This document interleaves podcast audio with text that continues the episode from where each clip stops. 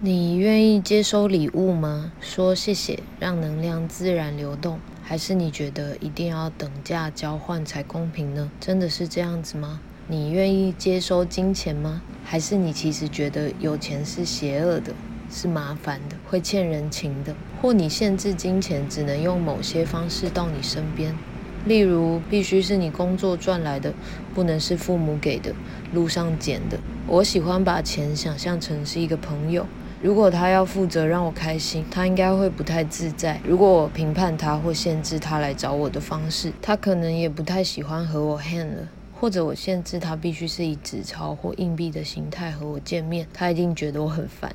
你同意吗？对钱保持轻松和感谢吧。